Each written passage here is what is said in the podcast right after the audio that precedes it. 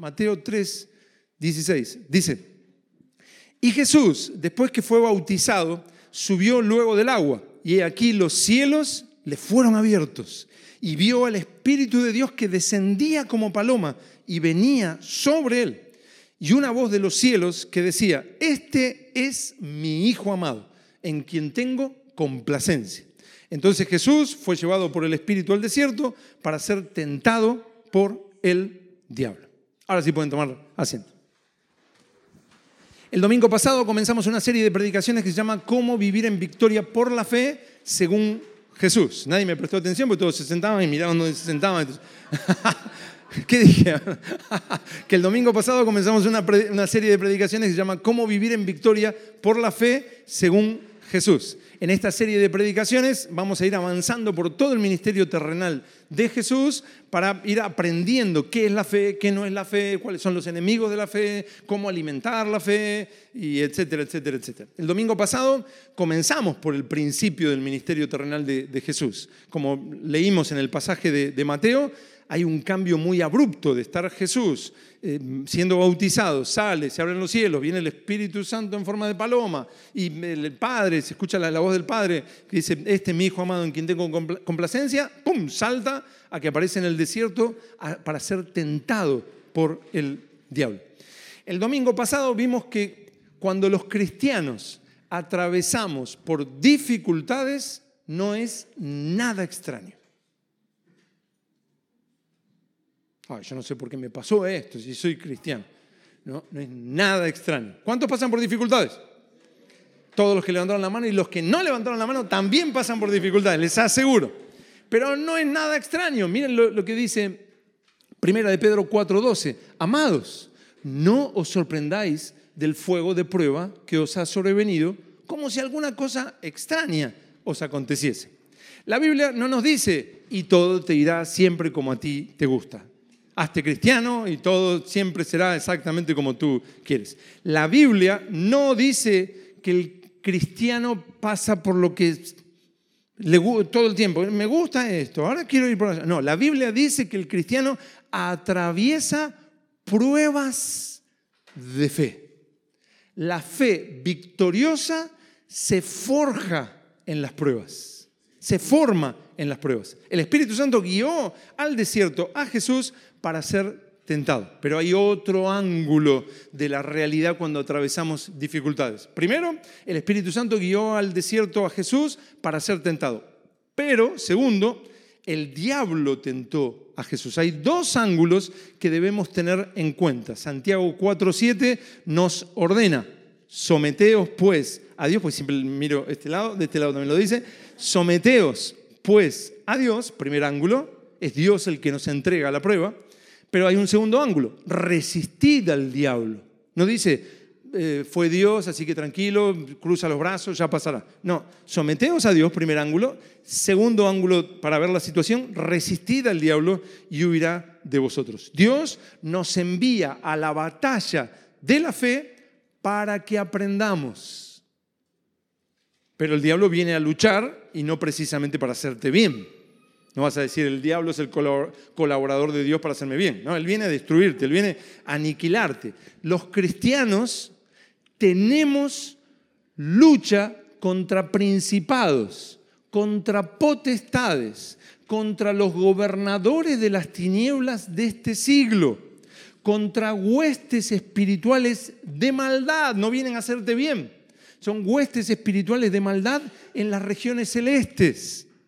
Estás caminando por este mundo, estás siendo atacado.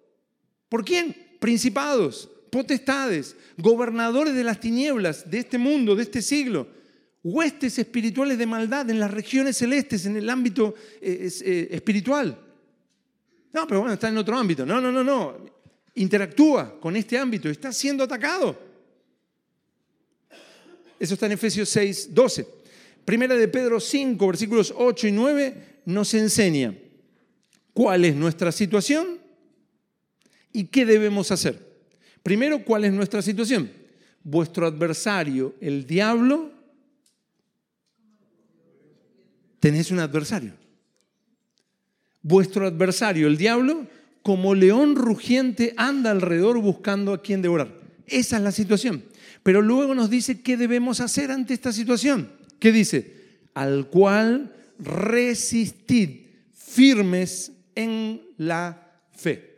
Debemos, según la Biblia, resistir al diablo. Estoy con la computadora ahí.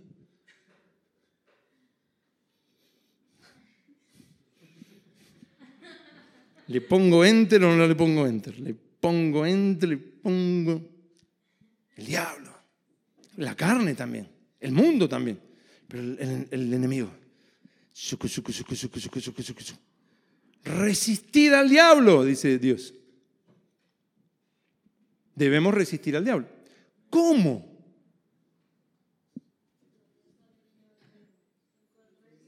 Resistir firmes en la fe. ¿Cómo lo tenemos que resistir? Algunos dijeron la mitad nada más. Firmes, sí, firmes en la fe. firmes en la fe. ¿Firmes en qué fe? ¿Fe en qué? Viene el ataque de principados, potestades, gobernadores de las tinieblas de este siglo. Viene el ataque de huestes espirituales de maldad en las regiones celestes. Y tú debes permanecer firme en la fe. Firme creyendo qué. Porque yo puedo permanecer firme. El tema es si me equivoco dónde estoy firme. Firme que todo saldrá bien. Porque lo dice la canción. Todo saldrá bien. Si lo dice la canción, no se va a equivocar. Firme en que si soy positivo, todo me va a salir bien.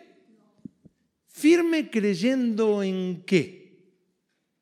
Bueno, aprendamos de cuando Jesús fue atacado por Satanás. El Espíritu Santo llevó a Jesús al desierto para ser tentado por el diablo, lo vimos en el versículo 1. Jesús va a ser atacado por Satanás en el desierto. ¿Cómo va a atacar Satanás a Jesús? ¿Intentará pegarle? ¿Lo empujará contra alguna piedra? ¿Le tirará algún polvo mágico para hacerle daño o para hipnotizarlo? Y Jesús queda como que no sabe lo que le está pasando. ¿Cómo el diablo atacará a Jesús? Lo primero que hace el diablo es usar la circunstancia que está viviendo Jesús. Jesús está en el desierto, en oración y ayuno buscando prepararse para el ministerio que está comenzando. Y él está en ayuno y oración.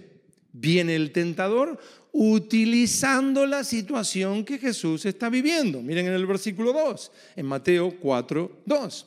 Y después de haber ayunado 40 días y 40 noches, como muchos de ustedes lo hacen cada año, y después de haber ayunado 40 días y 40 noches, tuvo hambre. O sea, ayuno de 40 días y 40 noches, tuvo hambre. ¿Qué pasó ahí? Vino el tentador, versículo 3.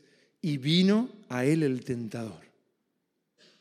Jesús ayunando, se está preparando para el ministerio. Ayunando, tiene hambre. Viene el tentador. A la circunstancia que está viviendo. Y le dijo, si eres hijo de Dios, di que estas piedras se conviertan en pan. ¿Lo ven? Jesús está ayunando y tiene hambre. El diablo no viene primero a hablarle de la situación de los niños en África. No viene a tentarlo con algo que, que no, no, no, no, no, viene a la circunstancia que Jesús está viviendo. Y después de haber ayunado 40 días y 40 noches, tuvo hambre y vino él el tentador y le dijo, si eres hijo de Dios, di que estas piedras se conviertan en pan. ¿No? Uno está ayunando y, me, ha pasado en algún ayuno que, que, aparece alguien con una comida que uno dice, Padre mío, santo, dame fuerza. El tentador viene a explicarte lo que estás viviendo. Y eso se transforma en pensamientos. Si tomas esos pensamientos como buenos y verdaderos, terminarán formando lo que haces. Vienen las palabras, se forman pensamientos y los pensamientos terminan formando acciones. Los pensamientos son como semillas. Esos pensamientos, si empiezan a germinar en tu mente, se transforman en lo que haces. dan fruto. Ya veremos más profundamente cada tentación en particular los próximos domingos, pero lo primero que vemos es que Jesús tuvo hambre porque estaba ayunando. Y ahí viene el tentador a lo que Jesús estaba viviendo. En este caso el diablo no viene a hacerle imaginar cosas como para que él empiece a tentarse con algo imaginario, sino que Jesús tuvo hambre porque estaba ayunando y le dice, si eres hijo de Dios, di a estas piedras que se conviertan en pan. Pan. Y resuena después de 40 días de, ayunar, pan. Encubiertamente le está diciendo, deja de ayunar. ¿Cómo atacó en este caso el diablo a Jesús? Intentó pegarle, intentó tirarlo contra una piedra para que muera de un golpe, le tiró algún polvo mágico para hacerle daño o para hipnotizarlo. ¿Cómo el diablo atacó a Jesús? Le habló.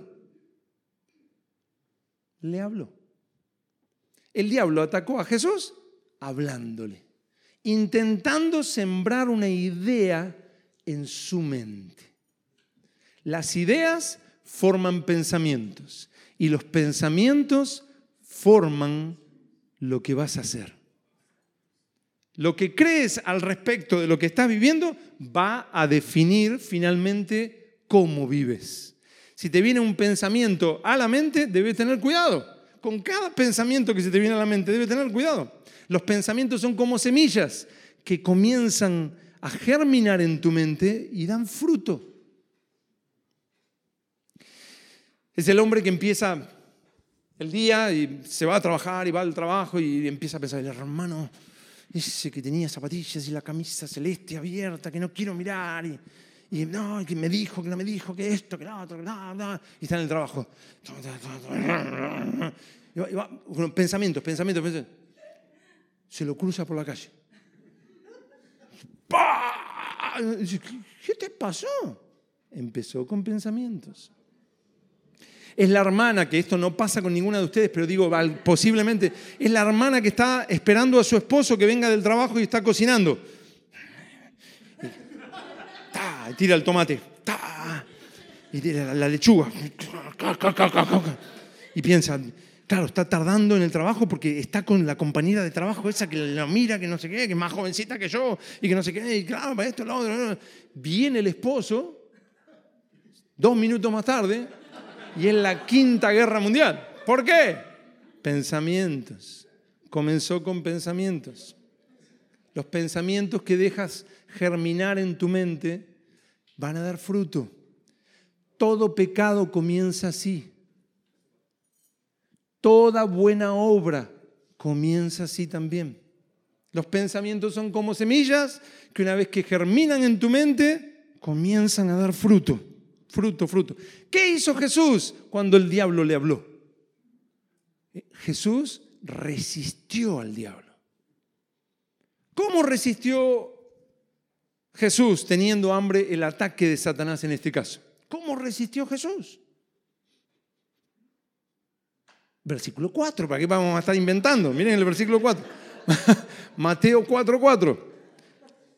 Él respondió y dijo. Él respondió y dijo. No se quedó callado diciendo, no tengo nada que contestarle al diablo, no me importa lo que un diablo diga, yo pronto lo voy a vencer en la cruz, ¿para qué le voy a responder? Jesús no dijo nada de eso. Jesús resistió al diablo. ¿Cómo resistió al diablo? Él respondió y dijo. No se quedó callado. El ataque de Satanás vino en forma de palabras. La resistencia de Jesús en esta guerra fue en forma de palabras. Él respondió y dijo. No le tiró una trompada al aire para ver si le acertaba.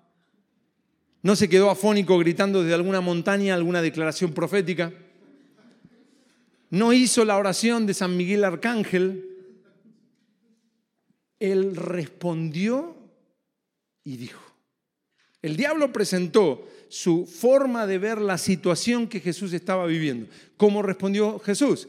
Firme en la fe.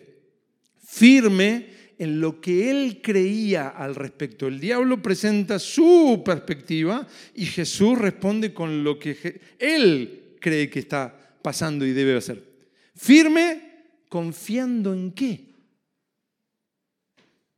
Mateo 4:4. Él respondió y dijo, escrito está. ¿Escrito está? ¿Escrito está dónde? La respuesta de Jesús está basada en algo que está escrito, no en algo que pensó, no en algo que sintió, no en algo que escuchó. Está basada en algo que está escrito. Él respondió y dijo, escrito está. ¿Escrito está? ¿Dónde? Versículo 4. Él respondió y dijo, escrito está. No solo de pan vivirá el hombre, sino de toda palabra que sale de la boca de Dios. ¿Dónde está eso escrito? En la Biblia. Jesús le responde con una porción de la Biblia. Es Deuteronomio 8.3. Vuelvo a decir, ya veremos más específicamente cada tentación que aparece en este pasaje que vamos a leer de forma rápida. Ya vamos, los siguientes domingos lo vamos a ver específicamente cada tentación. Pero primero, Jesús no se quedó callado. Él respondió y dijo, debemos resistir a Satanás. Segundo, Jesús permanece firme citando la Biblia. Jesús resiste al diablo firme en la fe. ¿En la fe en qué? En las verdades de la Biblia. Para Jesús, la Biblia es el fundamento en el que tiene que permanecer firme nuestra fe. ¿Quieres una fe firme? Que permanezca en las verdades de la Biblia. Recuerda, cuidado, los pensamientos son como semillas. Una vez que esas semillas germinan en tu mente, dan fruto. Jesús nos enseña que debemos resistirlo firmes en la fe, en las verdades de, de la Biblia. Están tímidos, me hacen dudar. Claro que estamos en la roca que es Cristo, pero en la batalla, firmes en Cristo, resistimos al diablo, firmes en la fe, en la Biblia. Jesús no dijo, siento que, dijo, escrito está. Por lo que el diablo no puede avanzar, porque si Jesús viene con la Biblia y él dice que escrito está, todo lo que le diga, Jesús lo va a filtrar por las escrituras. Por lo que, bueno, si está, está bien. Si es una cuestión de basarse en la Biblia, el diablo también va a utilizar la Biblia. No hay ningún problema. Miren el versículo 5. Entonces el diablo le llevó a la ciudad santa, a la santa ciudad, y le puso sobre el pináculo del templo, sobre la parte alta del templo. Y le dijo, si eres hijo de Dios, échate abajo porque escrito está. Es la Biblia. ¿No te estás basando en la Biblia? Yo también, dice el diablo. O sea, sube a la parte alta del templo y tírate, porque escrito está. Y menciona dos partes del Salmo 91. A sus ángeles mandará cerca de ti. Y, encima yo era ángel, me faltó decir al diablo. a sus ángeles mandará cerca de ti y en sus manos te sostendrán para que no tropieces con tu pie en piedra. Otra vez lo mismo, el diablo no intentó pegarle, el diablo no lo empujó contra alguna piedra, el diablo no le tiró algún polvo mágico para hacerle mal o hipnotizarlo. El diablo le dijo, el diablo lo llevó a una parte alta del templo y le dijo, ¿qué le dijo? Si eres hijo de Dios, échate abajo porque escrito está. Y le menciona dos versos del Salmo 91. Bien Jesús, si tú basas tu fe en la Biblia, bien, yo también. Tírate de este lugar y tranquilo. La Biblia dice en el Salmo 91 que cuando te tires, tu Padre va a enviar ángeles para que te sostengan. La Biblia lo dice. El diablo también puede usar la Biblia. Los demonios también pueden usar la Biblia. Muchos que se presentan como cristianos, pero que predican lo contrario al Evangelio, también mencionan versículos bíblicos, pero mal aplicados. Un versículo mal aplicado por acá y otro versículo mal aplicado por allá, y ya está, ¿qué más se necesita? Los carnales que viven de forma carnal también justifican su vida con un versículo mal aplicado por acá y otro versículo mal aplicado por allá. En esta segunda tentación contra Jesús, vemos que el diablo busca tentar a Jesús con dos versículos o versos de un salmo mal aplicados. Otra vez, El ataque es una idea, un argumento, una explicación del diablo de la realidad. Ahora supuestamente basado en la Biblia. ¿Entienden? Otra vez es una idea, es un argumento, pero esta vez basado en la Biblia. ¿Qué hace Jesús? Versículo 7.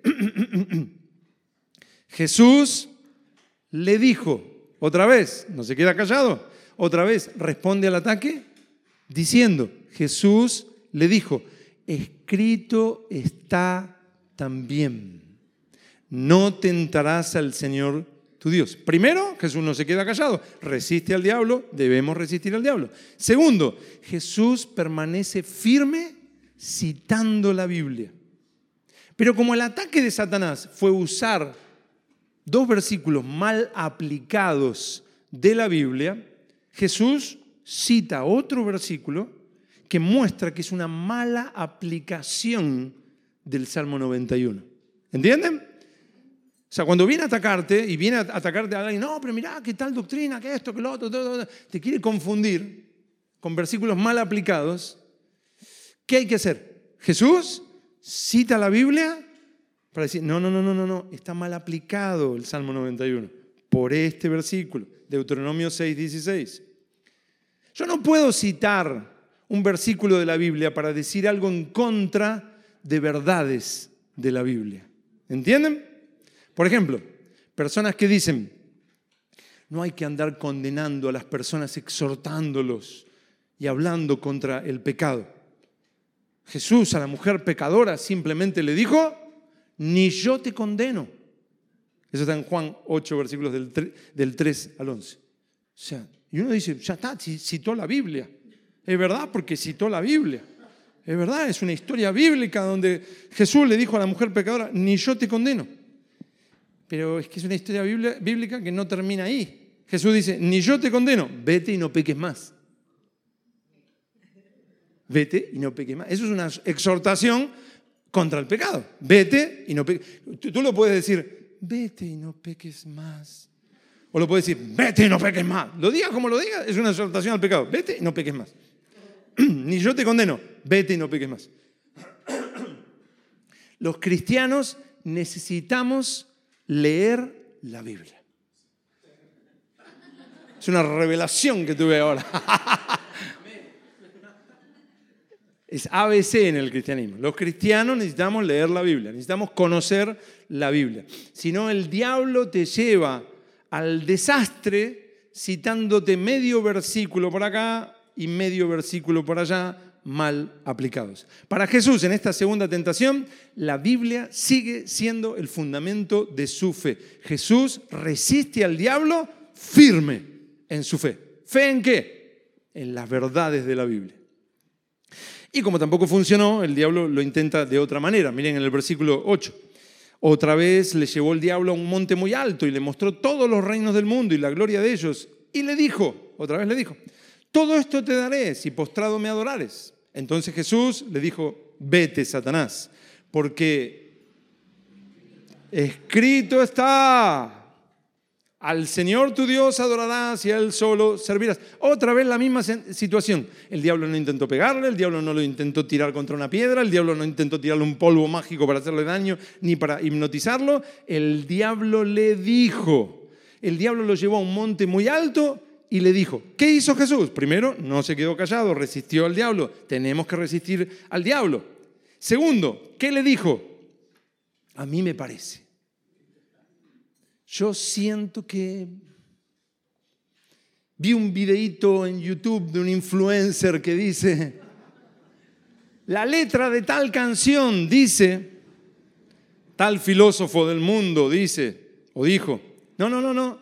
Entonces Jesús le dijo, vete Satanás, porque escrito está. ¿Escrito dónde está? La respuesta de Jesús está basada en algo que está escrito. Vete Satanás porque escrito está. ¿Dónde está escrito? En la Biblia. Jesús le responde con una porción de las escrituras. Deuteronomio 6, 13. El diablo ya no está trabajando con, con, lo que Jesús está viviendo. Ahora le trae pensamientos, imaginaciones de una gloria que podrá tener si hace tal o cual cosa. Ahora está con su imaginación. el diablo presenta sus ideas, sus argumentos, sus supuestas verdades y genera pensamientos que forman lo que haces. Jesús resiste al diablo firme en la fe de las verdades de la Biblia, firme en la fe de, de las verdades que están en la Biblia. Jesús resiste al diablo citando la Biblia. Ahora, no, es que Jesús dice, bueno, wow, eh, qué enigma, qué acertijo, que, bueno, este, voy a citar algo de la Biblia, porque las palabras en ese orden tienen poder. Vieron que hay personas que dicen, no, no, no, es tal versión, tal versión es la que tiene poder. La Reina Valera 1960 es la que tiene poder. Si uno cita la nueva versión internacional, el diablo se ríe. Si uno cita la nueva traducción viviente, no es la Reina Valera 1960. La Biblia de las Américas, mm, es parecida, pero no. El poder está en esas palabras, en ese orden. Entonces Jesús las cita en el orden. El problema es que no era la Reina Valera 1960. probablemente estaba citando la Septuaginta, probablemente, o no, pero no era la Reina Valera 1960. El poder no está en ese orden de las palabras. El poder está en las verdades que están en la palabra. Esas verdades, en esas verdades estaba parado Jesús. El diablo no tiene problema de que le cites la Si tienes una tentación y dices, eh, Abraham engendró a Isaac, Isaac a Jacob. Y el diablo dice, ¿y qué tiene que ver? Es la Biblia, huye de mí. Jesús lloró. Y es la Biblia. Es que te pares, que conozcas las verdades de la Biblia y vivas, puedas explicar lo que haces, cómo vives, por qué no haces tal cosa, en las verdades de la Biblia. Recuerda, cuidado, los pensamientos son como semillas. Una vez que los pensamientos germinan en tu mente, comienzan a dar fruto cuando actúas mal en algo, si analizas dónde comenzó, siempre comenzó en los pensamientos, porque le diste lugar a esos pensamientos y eso pasó y ¡pum! Es como si ¡pum! ¡pum! ¡pum! ¡pum! Después ya hace tu vida, tu forma de vida. El diablo intentará de que creas en su perspectiva de lo que estás viviendo. Esta no es la mujer para mí. O al revés. Este no es el hombre para mí. Sí lo es, hermano. No, no es porque yo, un siervo de Dios, si hubiera tenido, si hubiera ese colorado, ese sí que amaba a Dios. El diablo quiere que tenga su perspectiva de la situación. Si lo que crees como verdad es mentira, vivirás una vida de engaño y te enterrarás continuamente en el pecado, la frustración y el fracaso. ¿Por qué? Porque estás creyendo como verdades mentiras. Hay gente que persiste en su fe, pero su fe está equivocada. Lo que cree está equivocado. Sus ideas están equivocadas. El diablo intentará de que tu fe esté puesta en mentiras, en engaños, en ilusiones vacías. Al diablo le encanta que digas, yo no me limito a, lo que la Biblia dice. Dios es más grande. El diablo dice, amén, amén, aleluya. Tendrías que ser pastor, dice el, diablo. Yo me congregaría ahí. Claro, al diablo le encanta que no te limites a la verdad de la Biblia, porque no tienes manera de saber cómo definir qué es verdad y qué es mentira, qué es bueno y qué es malo. Entonces viene una situación, un pensamiento, una idea, alguien dice algo, amén. Y viene otro y dice lo contrario, amén. Y el otro dice lo contrario, todo, amén. Todo es amén. Todo está bien. ¿Cómo lo defino? Por lo que yo siento, por lo que yo pienso, lo que a mí me parece, si me gusta en ese momento. Entonces el diablo dice, no te limites a la Biblia, no te limites a la Biblia. Pero la Biblia dice, lámpara es a mis pies tu palabra. Salmo 119, 105. Lámpara es a mis pies tu palabra. Ilumina, alumbra mi camino y ahora sé por dónde tengo que ir y por dónde no tengo que ir. Ahora veo los peligros y ahora veo el camino correcto, porque lámpara es a mis pies tu palabra. Es la palabra de Dios la que te muestra por dónde ir. Y es justamente lo que el diablo no quiere que conozcas ni que te aferres a eso. El diablo intentará que, si te consideras cristiano, intentará que tu vida esté basada en versículos mal aplicados. Si eres cristiano. Si tu fe está basada en versículos mal aplicados, a tu antojo, vivirás un error. Y después te preguntarás, ¿qué pasa? ¿Por qué, por qué me va así? ¿Por qué, me ¿Por qué no me funciona? Porque está basada en versículos mal aplicados. Si eres cristiano y luchas por vivir en fe, no, no, yo quiero vivir en fe. El diablo va a luchar para que tu fe esté basada en el positivismo vacío. Entonces, no, no, yo creo, yo creo, yo creo, yo creo. ¿En qué? ¿Qué creo? Voy a vivir en fe. Sí, adelante. Te va a salir todo lindo, todo hermoso. Positivismo vacío. El diablo le encanta que te apoyes en un entusiasmo porque te dijeron no sé qué o porque viste un videíto por allá o por las visiones de no sé qué virgen. Así eres presa fácil. Yo he visto algún video de alguien que dice, no, estos son los últimos tiempos. Ya la Virgen de no sé dónde lo dijo. Pobre gente, está agarrada de la nada, de la nada. O sea, ¿qué Virgen? ¿Dónde? ¿Quién lo escuchó? ¿Quién? ¿Por qué los apóstoles no decían, ¿qué dice Virgen María? ¿Por qué nunca le preguntaron? agarrados de la nada. Si tu fe no está anclada en las verdades sólidas de la palabra de Dios, irás a la deriva, a la deriva. Jesús, en los tres ataques que acabamos de ver, Jesús resistió al diablo con la verdad de la Biblia. Eso es lo que tendrían que haber hecho Adán y Eva. Dios le dijo a Adán, si comen de esto, si comes de esto, ciertamente morirás. Detrás vino Satanás. Le dijo, no, no morirás. ¿Quién tenía razón cuando uno mira el mundo como está? Si quieres vivir en victoria por la fe, tu fe tiene que estar apoyada en lo que dice la palabra de Dios, específicamente en eso que estás viviendo. No es que estás viviendo una tentación al pecado y tú dices, Jesús lloró. Eh, o le lees la genealogía de Jesús que aparece en Mateo. Empieza con la genealogía. Voy a empezar a leer el Evangelio según Mateo. Diablo. Y empieza, este engendró este, este, engendró este. O sea, son verdades específicas sobre eso que estás viviendo y tú estás parado en eso. Y de ahí no te mueves. Ante cada situación que enfrentas, cada día, ¿a quién le crees? ¿Al diablo? ¿Al mundo? ¿A lo que Dios te dice en su palabra? ¿Cuál es la verdad? ¿Qué es lo bueno? Jesús se afirmó en las verdades de la Biblia. Ante todo ataque, Jesús que respondió, escrito está. Y Jesús, un día antes de morir, hablando con el Padre, le dijo a su Padre, tu palabra es verdad. Juan 17, 17. Eso es lo que tendrían que haber respondido Adán y Eva. Tendrían que haber respondido, Dios dijo, ciertamente morirás. Y el diablo, no, no morirás. Dios dijo, ciertamente morirás. Dios lo dijo, no, Dios dijo, ciertamente morirás. No hay nada que inventar. Ciertamente, ¿qué significa? Ciertamente. ¿Morirás qué significa? Morirás.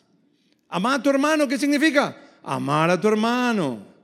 Estar lleno de la palabra de, Cristo, que esté en abundancia en nosotros, como dicen Colosenses. ¿Qué significa? Que esté lleno de, en abundancia la palabra de Cristo en nosotros. Cuando dice orad sin cesar, ¿qué querrá decir orad sin cesar? ¿Será que el hermano César no puede orar entre nosotros? Por favor, orad sin cesar, queremos, queremos, queremos. Tienes que poder decir, hago esto porque la palabra de Dios dice esto y esto. Y estoy esperando que suceda esto porque las promesas de Dios al respecto dicen esto y esto y esto. Hay cosas que yo estoy esperando, orando y esperando, que no suceden. Y claro que hay una voz ahí dice, no te quiere responder. No necesariamente te va a hablar así, un pensamiento. No, no va a suceder. ¿Quién sos para que Dios te responda? Y es verdad, si yo me miro a mí mismo, empiezo... Pero levanto instantáneamente mi mirada a Cristo. ayer, ayer mismo, oraba por la, la reunión.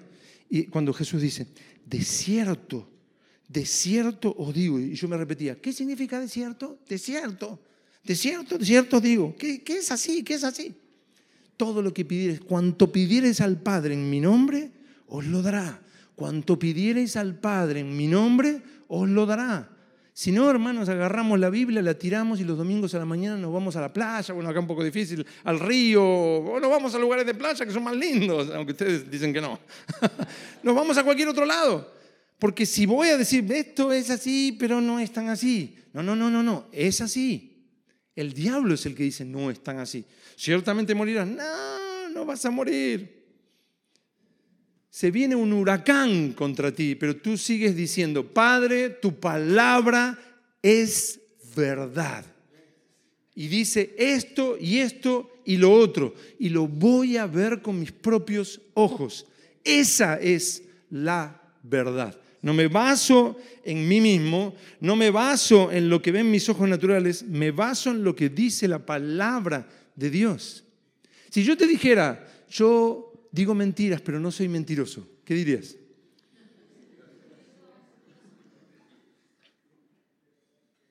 Yo digo mentiras y prometo un montón de cosas. Y te prometo que mañana voy a hacer... La verdad que tus promesas no sirven de nada porque sos un mentiroso. ¿Y por qué piensas que Dios es así? Sus promesas son verdad, porque si no es un mentiroso. Pero el diablo es el padre de mentiras. Él es la verdad. Yo soy el camino, la verdad y la vida. Entonces cuando habló, dijo verdad. Sus promesas las cumple. Y tú tienes que presentarte delante del Padre. Tu Hijo, eh, mi Señor Jesucristo, dijo, de cierto, de cierto digo, que todo cuanto pidieres al Padre, tú eres el Padre, Él es tu Hijo. Todo cuanto pidieres al Padre en mi nombre, en el nombre de Jesús, lo tengo. ¡Wow! Lo tengo. Recuerda, lo que crees define cómo vives.